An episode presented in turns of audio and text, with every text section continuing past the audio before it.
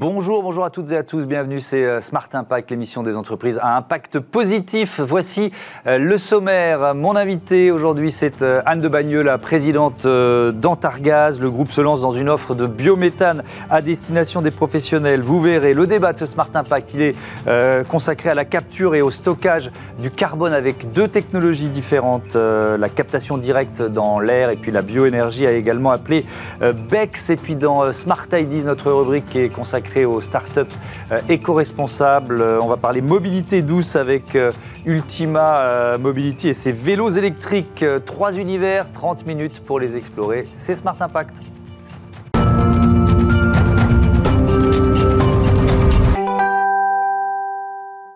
Bonjour Anne de Bagneux, bienvenue. Vous êtes donc la présidente d'Antargaz, marque bien connue des Français, notamment pour les bouteilles de gaz, mais vous êtes un fournisseur d'énergie avec un S. C'est important de le dire. Alors oui, en effet, Antargaz est une entreprise qui est bien connue, une marque qui est bien connue des Français, puisque c'est une entreprise qui a été créée il y a maintenant plus de 80 ans, donc mmh. une entreprise qui a une grande expérience du secteur de l'énergie. Et nous sommes principalement fournisseurs de gaz liquide. Mmh.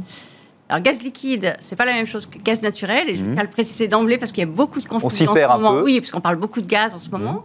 Le gaz liquide, c'est du propane, du butane. C'est pas la même molécule que le gaz naturel qui est du méthane. Euh, et c'est pas du tout les mêmes conditions de transport, de stockage. Hein. Et nous, on a un gaz qui se stocke, qui se transporte facilement et qui peut être euh, une source d'approvisionnement de, clients un petit peu n'importe où sur les territoires et notamment les hmm. territoires isolés. Oui, ça c'est un élément important. Euh, le, gaz, c'est une énergie fossile. donc c'est un, un secteur qui doit faire sa transformation, qui est en train de faire sa transformation, sa transition? Tout à fait, c'est un secteur. Euh, on est alors peut-être juste pour préciser de quoi on parle. Mmh. On est sur une énergie qui est conditionnée en bouteille. Hein, tout le monde connaît les bouteilles de gaz hein, avec des usages domestiques industriels. Mmh. On est également sur une énergie qui est conditionnée en citerne. Là aussi pour des usages domestiques industriels sur tous les territoires, les communes de France qui ne mmh. sont pas raccordées au gaz nat, le gaz naturel. Donc c'est 26 000 communes en France qui ne sont pas raccordées. Donc là, on a des usages de chauffage euh, pour les domestiques, des, usages de cuisson, des usages euh, sur des process thermiques, donc mhm. très variés, et, également des usages chez les, euh, agriculteurs. On a beaucoup de clients qui sont des, agriculteurs et qui utilisent notre énergie pour sécher leurs récoltes ou pour chauffer leur hangar d'élevage. De, voilà, mhm. donc des, un, portfolio de clients très diversifié et qui est le reflet finalement de territoires qui sont en général des territoires ruraux et en tout cas des territoires qui ne sont pas très urbains. je vais revenir à la transition écologique, euh, vous pourrez répondre, mais on peut rajouter à ça le GPL par exemple, la, mobilité. Et, le dernier, et le dernier euh, usage, c'est le carburant, donc le GPLC, qui mmh. est un, usage qui se développe beaucoup en ce moment compte tenu du prix des, carburants. Euh, voilà. On a tous en tête que les, prix du carburant dépassent les 2 euros au litre mmh. aujourd'hui, alors qu'effectivement sur le GPLC, on a des prix beaucoup plus intéressants. C'est beaucoup moins cher? On est à moins d'un euro, aux alentours de 0,8, 0,85 euros du litre. Hein. donc c'est très attractif en termes de prix aujourd'hui. Et c'est moins polluant? C'est moins polluant, c'est environ 20% de, d'émissions en moins hein, par rapport au, carburant classique. Mmh. Donc moins d'émissions, euh, c'est moins cher. Donc effectivement, on constate aujourd'hui une tendance... Mmh. Euh, à la hausse en termes de consommation de, ce carburant. Donc, donc, voilà les usages en fait euh, mhm. assez diversifiés de notre énergie. Euh, et encore une fois, sur des territoires qui sont des territoires en général ruraux, isolés, de montagne. Mhm. Euh, et donc, c'est 26 000 communes qui ne sont pas raccordées. Alors, et je reviens sur la question de la, transition environnementale, parce que c'est vrai que dans cette émission, on voit tous les secteurs s'y mettre, mais il y a des secteurs qui par définition, voilà, euh, quand on est dans l'énergie fossile, c'est un défi qui est autrement plus difficile à relever. Comment vous le relevez? Alors c'est un magnifique challenge effectivement qu'on est en train de relever. Mmh. Euh, notre, notre ambition, c'est vraiment d'accompagner ses clients et, ses territoires, hein, parce mmh. que tout ça est très associé, avec leurs usages très spécifiques dans leur décarbonation. Alors, euh, on ne démarre pas aujourd'hui. Hein. Ça fait déjà quelques années qu'on travaille sur l'efficacité énergétique, hein, par mmh. exemple, qu'on travaille aussi sur la conversion du fuel euh, au gaz, au gaz liquide. Euh, et, aujourd'hui, on travaille de façon très active sur la production et l'approvisionnement en biogaz, du mmh. gaz liquide. Hein. Donc, c'est pas le biométhane, c'est différent. et, l'objectif, c'est très rapidement de mettre sur le marché des offres mmh. pour nos clients qui soient des offres techniquement viables et économiquement euh, pérenne, hein, parce qu'évidemment, il y a un sujet de, hmm. économique autour de, la production d'énergie renouvelable. évidemment. Mais alors, bio, biogaz liquide, on le fait comment? C'est quoi? Alors, il y a plusieurs technologies. Aujourd'hui, euh, il y a du biogaz liquide qui est disponible et produit dans les bioraffineries. Euh, donc, voilà, des petits volumes qui sont produits. Mmh. Euh, il vient, il vient d'où Il est produit comment? Et, c'est quoi sa différence avec le gaz liquide, qui n'est pas bio? il, est produit à partir d'une technologie qui s'appelle HVO, donc d'huile, d'huile usagée. Hein, D'accord. Donc, très bien. ça, c'est une production, une technologie qui est mature et qui existe aujourd'hui mmh. avec des volumes, encore une fois, disponibles mais en quantité assez modeste, mais, mais c'est en train d'évoluer. Mhm. Et puis il y a d'autres technologies qui sont en cours de, de, de, développement, donc on est plutôt, plutôt des phases d'innovation, où là, on va être sur la production de biocarburants euh, euh, pour l'aviation, avec de la production de biogaz liquide, et là, à partir d'éthanol, par exemple. Hein. Donc, c'est n'est pas, le même, pas le même feedstock, mhm. mais, mais, mais c'est un feedstock, euh, une biomasse. Voilà. Donc, c'est pour ça que c'est un biogaz qui sera renouvelable. Et la troisième voie, et sur laquelle on est très actif chez Antargaz, c'est la production d'une molécule qui s'appelle le DME. Donc on appelle le RDME puisqu'il sera renouvelable à partir de déchets ménagers et qu'on pourra injecter dans notre gaz liquide pour justement le verdir et réduire les émissions. Voilà, donc on Ça, ce sont des filières en cours de création. Par exemple, la dernière filière dont, vous parlez, euh, on, en est euh, à quel stade de développement en quelque sorte Complètement. Alors, on, vient de, voilà, on, est, euh, on est partenaire d'une joint venture hein, avec un autre acteur de, l'énergie. donc la joint venture existe, elle est active avec des projets qui sont en train d'avancer.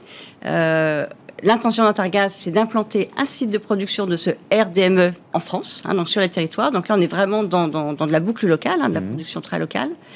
Oui, puisque vous récupérez les déchets localement pour produire le gaz liquide localement. Et puis après, on le transporte chez, nos clients. Donc ça, c'est un projet euh, sur lequel on est très actif. Et encore mmh. une fois, notre intention, c'est dans les mois qui viennent de mettre sur le marché une offre euh, qui, soit, qui corresponde aux attentes de nos clients. Parce que ce qui est important euh, sur ce sujet, c'est mhm. effectivement de, proposer des offres qui soient pérennes économiquement.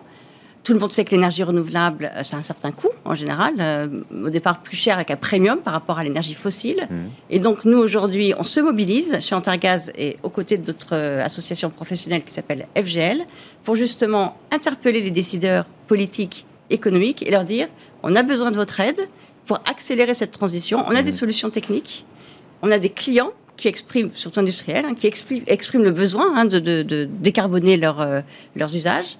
Donc voilà, aidez-nous euh, trouver ensemble le bon dispositif qui permettra d'accélérer, mhm. sachant qu'on a des, objectifs euh, chiffrés qui sont assez ambitieux et, on a bien l'intention de les, atteindre. Mhm. Alors j'en parlais en, titre, euh, vous avez également racheté l'entreprise bretonne Redeo Énergie l'an dernier pour commercialiser du biométhane. Alors c'est quoi? C'est un nouveau métier? C'est un panel que vous, vous souhaitez élargir? Pourquoi ce choix? Alors donc aujourd'hui, effectivement, on est fournisseur principalement de, gaz liquide, hein, c'est notre activité historique. Mmh. Euh, néanmoins, effectivement, on travaille euh, à, développer d'autres énergies et, à produire d'autres énergies. Donc, on est en train de regarder ce qui est biométhanisation euh, d'une part et ce qui est énergie solaire d'autre part. Voilà, donc on a un certain nombre de pistes qui sont à l'étude pour diversifier notre production mmh. d'énergie. Aujourd'hui, on n'est pas producteur d'énergie, hein, on est fournisseur d'énergie. Donc avec la production de gaz euh, liquide renouvelable, on va devenir producteur mmh. en France. Et c'est important parce que euh, ça va nous permettre de, euh, de travailler pour une meilleure indépendance énergétique du pays. Mmh. Hein, vous savez que c'est bien sûr un sujet qui est très, très, très, très, beaucoup évoqué en ce moment. Ce que je tiens à dire à ce, à ce stade, c'est qu'on n'a pas de gaz russe. Hein, dans, dans, voilà, donc on n'a pas de sujet de, de d'indépendance par rapport à la Russie. Notre gaz aujourd'hui, il est produit en partie en France, en partie euh, dans d'autres pays, mais, mais, pas en Russie. Et, demain, avec cette production de gaz liquide en France, on mhm. sera évidemment plus indépendant euh, en matière d'énergie. Voilà, donc c'est aussi notre, notre, notre façon de, contribuer à cette indépendance qui est un sujet évidemment euh, fondamental aujourd'hui. Mais, mais ce rachat de Redeo Énergie, pourquoi vous l'avez fait? C'est quoi la stratégie? La stratégie, c'est de diversifier les énergies. Euh, et, d'aller donc sur des énergies qui soient euh, euh, et, donc aujourd'hui, comme je vous le disais, on, s'intéresse à la biométhanisation, parce mmh. qu'évidemment, on est fournisseur de gaz, donc on, connaît évidemment ces environnements-là. Et, puis l'énergie solaire, parce que c'est effectivement une énergie sur laquelle il y a de belles perspectives en France. et donc, on a évidemment envie de participer à, cette mmh. croissance. vous avez aussi travaillé sur le, contenant, ces bouteilles de, de gaz qu'on connaît tous. Elles sont de plus en plus légères? Elles sont, alors, on a effectivement des, bouteilles qui sont en, matériaux composites, euh, un modèle qui est beaucoup plus léger, mais on a encore beaucoup de bouteilles qui sont des bouteilles en acier, voilà, qui restent euh, les, bouteilles qui ont été produites, produites voilà, il y a quelques années. Mais, mais, oui, on travaille sur de nouveaux contenants. on a quand même 20 millions de, Français qui utilisent la bouteille, donc c'est encore un usage très développé. Bien sûr. Avec des distributeurs automatiques, vous avez mis au point ça On a effectivement des distributeurs automatiques qui, qui, sont implantés un peu partout sur le territoire et qui facilitent effectivement mm. la commercialisation de, de, ces bouteilles, mais qui sont aussi commercialisées sur des usages industriels, hein, par exemple sur des chantiers, euh, pour motoriser des engins de mm. chantier, ou dans les entreprises pour euh, motoriser les chariots élévateurs. Donc c'est là aussi, c'est un usage très diversifié, parfois méconnu, mm-hmm. et c'est bien pour ça qu'on souhaite, euh, encore une fois, donner plus de visibilité à notre énergie. Pour justement aider nos clients dans cette décarbonation et, et, mettre en place des dispositifs avec, avec le gouvernement, avec l'État, pour nous accompagner et, accélérer cette transition. Euh, pour vous donner un, chiffre, hein, on, a l'ambition d'ici 2030, hein, donc c'est demain, d'injecter 25% euh, de, biogaz liquide dans notre mix euh, pour réduire d'environ 50% de nos émissions. Hein. Le, biogaz liquide permet de réduire de 80%, entre 70 mmh. et 80% les émissions de, CO2. Donc voilà, c'est ça notre feuille de route. Euh, et on est très actif sur, sur ce sujet, à la fois techniquement et à la fois euh, euh, vis-à-vis de, nos, de nos partenaires. Merci beaucoup Anne de Bagneux. À bientôt sur Bismart. On passe à notre débat sur la captation de carbone.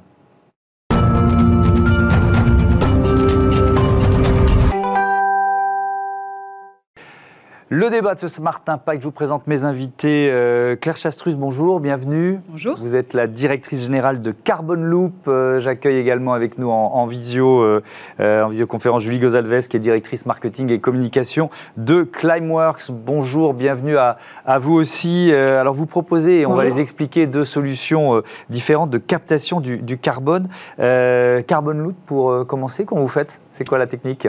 Alors la technique déjà, donc Carbon Loop, euh, c'est une start-up qui a été euh, lancée en 2021 mhm. et qui propose donc une solution de décarbonation pour les industries qui combine production sur site d'énergie renouvelable et séquestration du carbone, justement, via le biochar, donc qui est le coproduit de la production d'énergie. Mhm. Alors concrètement, comment on séquestre le carbone? Le biochar, c'est un charbon végétal qui est le résultat de la pyrolyse de biomasse. Vous savez que le végétal, pendant sa croissance, il va absorber euh, donc du carbone et qui va être relâché quand ce, végétal va se décomposer. Mhm. Le biochar, il permet justement donc de piéger ce carbone. Il ne repart pas à l'atmosphère.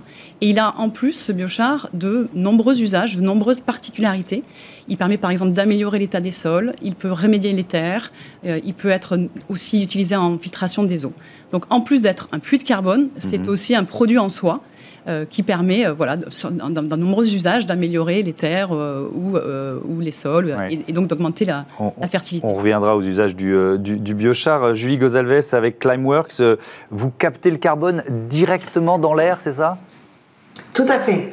Donc, ce que Climeworks fait, c'est de capter le CO2 qui est déjà présent dans l'atmosphère euh, des émissions historiques ou des émissions qui seront euh, à moyen terme inévitables, et ensuite les retire de façon permanente euh, de l'atmosphère, en l'occurrence en le combinant par exemple avec de la minéralisation.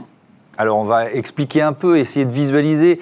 vous avez, je crois, une usine en Islande. Comment, ça fonctionne? C'est quoi, quoi les capteurs donc les capteurs, euh, pour, euh, pour simplifier, pour pouvoir visualiser, c'est à peu près comme des, des, gros ventilateurs, un peu des gros modules de, climatisation qui sont euh, assemblés les uns, les uns aux autres et qui filtrent l'air. Donc l'air pénètre, comme vous voyez à l'écran, à l'intérieur de ce ventilateur. L'air en contact avec un filtre permet d'en collecter le CO2 qui ensuite est mélangé avec de l'eau et euh, stocké à peu près 2 km euh, sous terre. Et c'est là qu'il se minéralise et devient de la roche. Alors, il y, a, il y a, si je me souviens bien, parce qu'on s'est déjà rencontré dans une autre émission, il y, a, il y, a, deux usages. Il y a la minéralisation, mais il y a aussi une production d'énergie. Vous vous êtes pas installé n'importe où en Islande, c'est ça? Oui, donc le, ce qui détermine pour nous euh, l'installation, c'est à la fois en amont euh, de pouvoir se fournir en énergie renouvelable, euh, bien évidemment, et en aval de pouvoir euh, le stocker, puisque finalement on peut se placer n'importe où, on travaille avec l'air ambiant comme matière première, mhm. et donc c'est vraiment ces deux paramètres qui vont déterminer où nous nous localisons. En l'occurrence en Islande, nous sommes à proximité de la deuxième plus grande centrale géothermique du monde, et il y avait déjà des recherches de fait sur le stockage et la minéralisation de, carbone sur site dû aux propriétés naturelles de l'Islande. Hmm. Euh, Claire ce, alors on voit bien que c'est deux, deux, principes euh, euh, très différents, mais une, même, voilà, un même objectif. Pourquoi c'est une solution d'avenir dans, dans, notre lutte globale pour préserver le climat? Est-ce que c'est reconnu d'une certaine façon?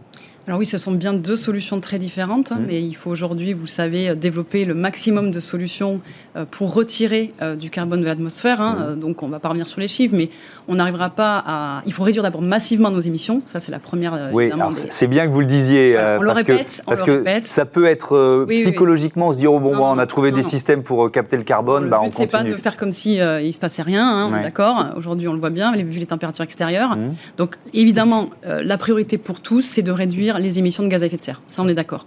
Mais évidemment, il va falloir aussi développer donc ces fameux puits de carbone, ces captures et stockages de carbone, mmh. parce qu'on ne va pas réussir à éliminer complètement nos émissions. Ça, ce n'est pas possible.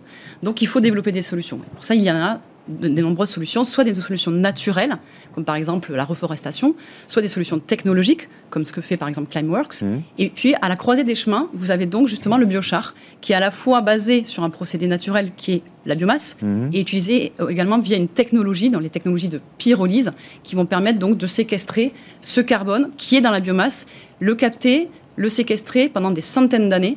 Donc c'est un processus qui est, enfin, c'est un procédé qui est très stable. Hein. le carbone ne repart pas à l'atmosphère et permet voilà de, pouvoir euh, garder ce carbone euh, le plus longtemps possible. Mmh.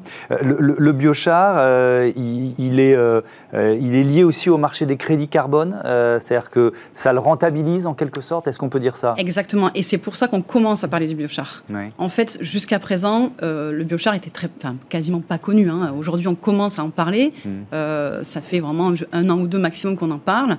Euh, le biochar, déjà, son histoire, ça a été découvert par hasard dans les années 70, euh, en étudiant en fait des terres noires qu'il y avait en Amazonie, ce qu'on appelle les terra pretra, mmh.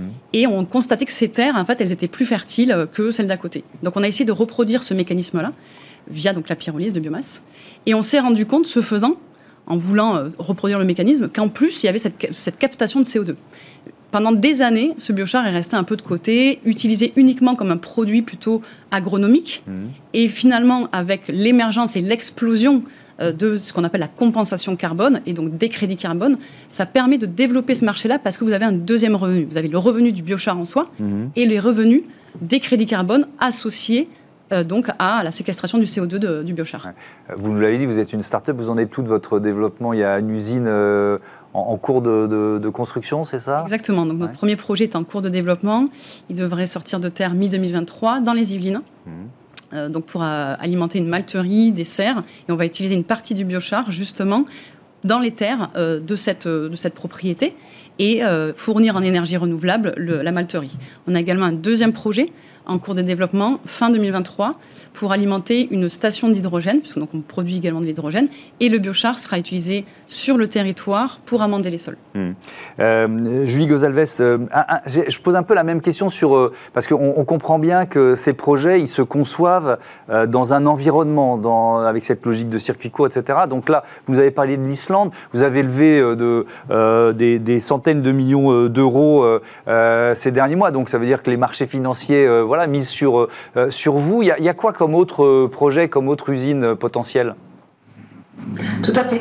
Donc effectivement, Climeworks a levé 650 millions de dollars début avril pour euh, principalement la réalisation d'infrastructures et de, capacités euh, futures euh, et le développement de technologies et d'autres endroits où la technologie pourrait s'installer.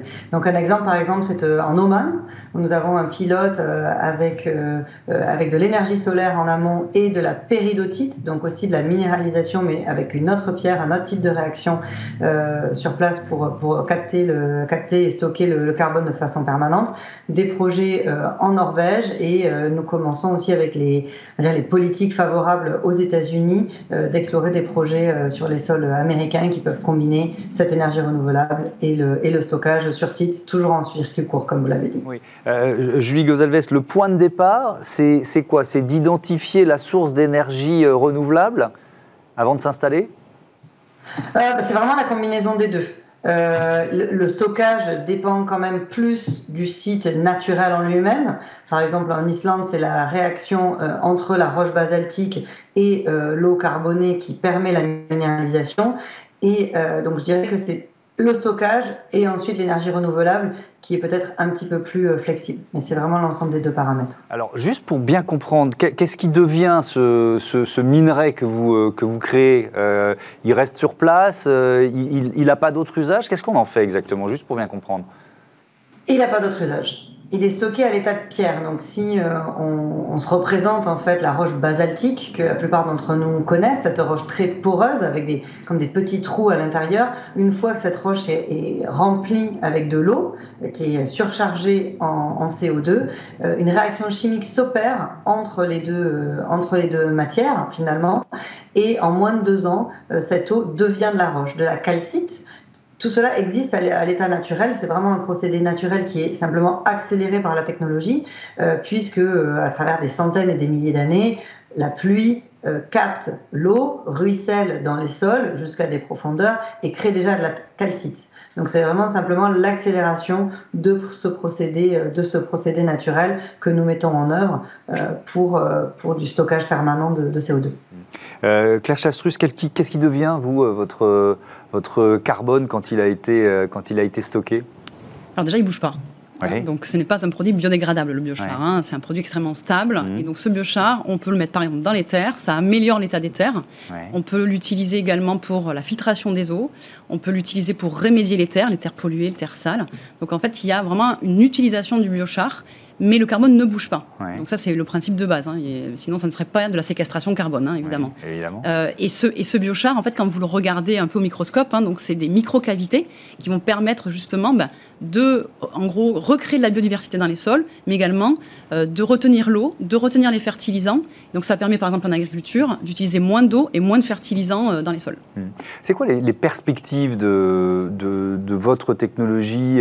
Voilà, il faut, il faut, il faut qu'on se place psychologiquement dans l'idée de stocker combien de, carbone C'est un marché gigantesque qui s'ouvre Alors je pense que c'est un marché gigantesque. Ce mhm. C'est pas moi qui le dis. Euh, c'est par exemple le GIEC. Le GIEC a euh, donc dans son rapport en 2019 a euh, vu le biochar comme une des solutions de ce qu'on appelle une negative emission technology mhm. pour capter et stocker durablement du CO2 et estime que le potentiel du biochar dans le monde permettra aux horizons de 2050 de séquestrer entre 1 à 2 milliards de tonnes par an à cet horizon-là. Donc c'est vraiment un potentiel énorme. Hmm. Et on rappelle que ça ne nous fait pas oublier l'objectif de... Réduire les émissions en premier lieu. Et de sobriété. Merci beaucoup. Merci, euh, à, toutes les deux d'avoir participé à ce, à ce débat. Euh, à bientôt sur euh, Bismart, évidemment. On passe tout de suite à notre rubrique consacrée aux startups Smart IDs. On va parler mobilité, vélo électrique.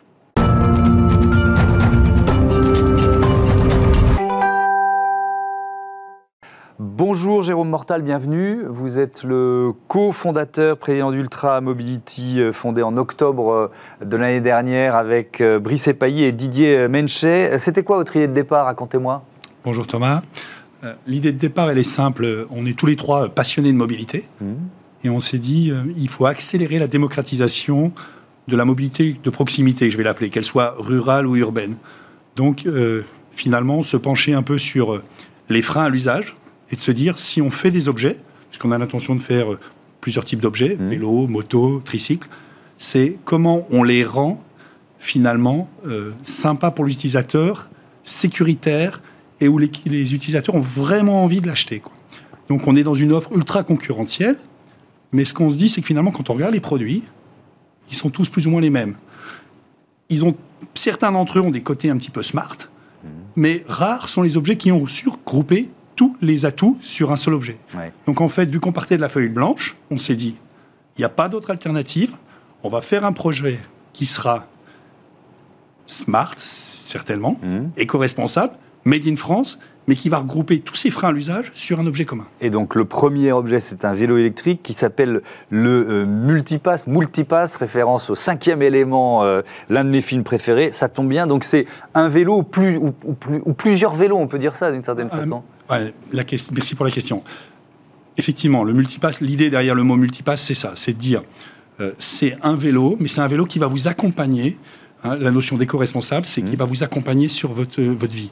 C'est-à-dire, vous achetez une version porte-bébé, donc qui est vraiment conçue porte-bébé avec beaucoup de sécurité. L'enfant est devant, il est dans un, un, cargo très, très bien installé.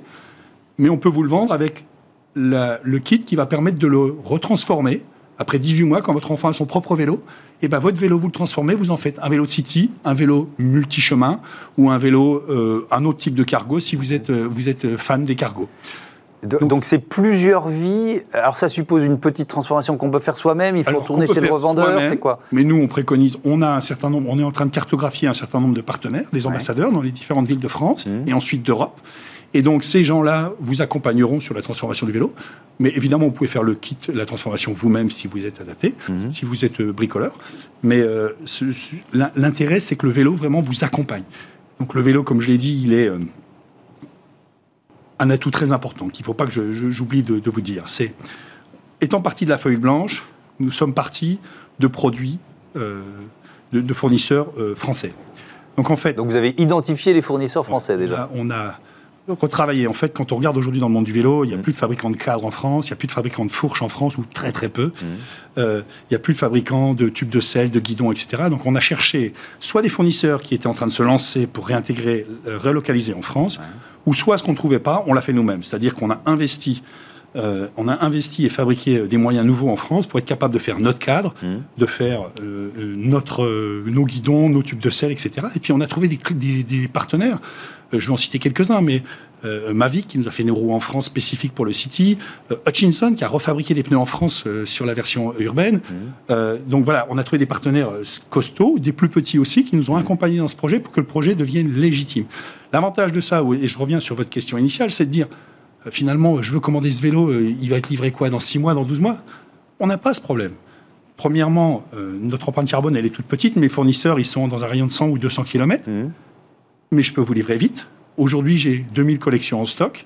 Et quand je vais avoir un problème de stock, mes fournisseurs, ils sont Annecy, Chalon-sur-Saône, etc., hmm. etc. Donc j'ai plein de vertus autour de ce process. Ouais, donc fabrication euh, française, c'est quel pourcentage du... Euh, parce que l'objectif, vous vous avez dit on va essayer de faire 100%, sauf que ce n'était pas possible. Vous êtes à quoi? Vous êtes Alors aujourd'hui, on est à 98% européen, c'est-à-dire qu'on est allé chercher la selle et la béquille en Italie, on est allé chercher les phares, les garde-boue et les freins en Allemagne. Ouais. Et on a encore deux pièces qui viennent d'Asie, c'est des roulements de direction et les chaînes. Et on est en train de travailler avec des fournisseurs comme euh, SNR pour les relocaliser à Annecy et avoir ces composants en France dans six mois. Et, je voudrais terminer avec euh, le, modèle aussi, pas, pas d'usine unique. L'idée, c'est plutôt d'avoir des, micro-factories, c'est ça des, des petits Nos fournisseurs sont européens. L'idée, c'est de dire on dessine une usine qui est euh, avec un bon niveau de main-d'œuvre et un niveau de main-d'œuvre qualifié. Mmh. Et quand on a atteint une, un volume de 60 à 80 unités, et eh ben on, clone cette petite usine, on en fait une deuxième microfactory euh, au nord de la France, en Allemagne. Euh, j'étais aux Pays-Bas la semaine dernière, le Pays-Bas est très intéressé par le projet. Mmh. Et encore une fois, on garde le bénéfice de la chaîne logistique euh, européenne, on garde le, bénéfice du éco-responsable, mmh. et on vient mettre l'activité au plus près du client.